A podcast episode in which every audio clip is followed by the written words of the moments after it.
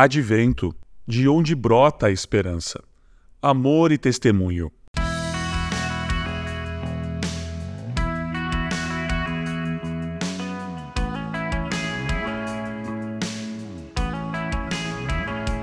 Eu lhes dou este novo mandamento: amem uns aos outros. Assim como eu os amei, amem também uns aos outros. Se tiverem amor uns pelos outros, todos saberão que vocês são meus discípulos. Evangelho de João, capítulo 13, versículos 34 e 35.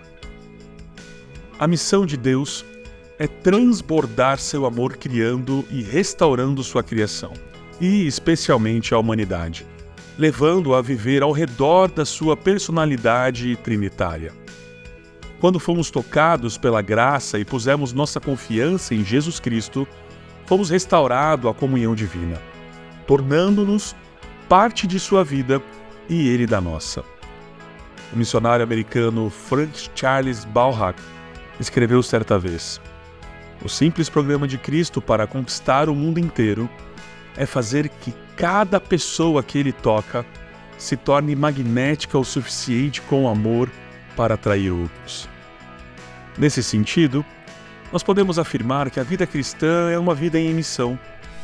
Os aprendizes de Jesus são chamados a anunciar a disponibilidade do governo de Deus a todos os tipos de pessoas.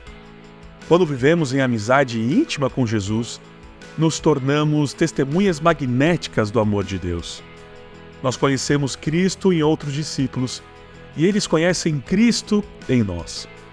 Quando andamos com Jesus, desejamos sinceramente que a luz dos irmãos e das irmãs brilhe de tal modo que outras pessoas vejam suas boas obras e glorifiquem a Deus por causa delas.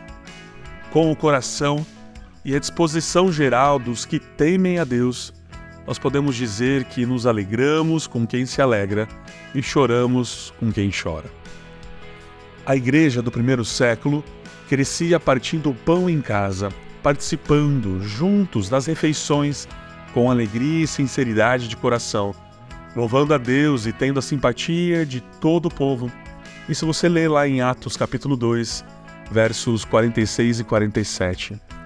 Que Deus nos desperte a viver com Jesus em sua missão, para que seu amor e a sua alegria sejam multiplicados a todos por meio de nós.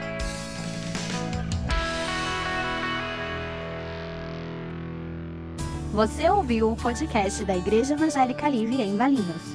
Todos os dias, uma mensagem para abençoar a sua vida. Acesse www.ielve.org.br ou procure por IEL Valinhos nas redes sociais.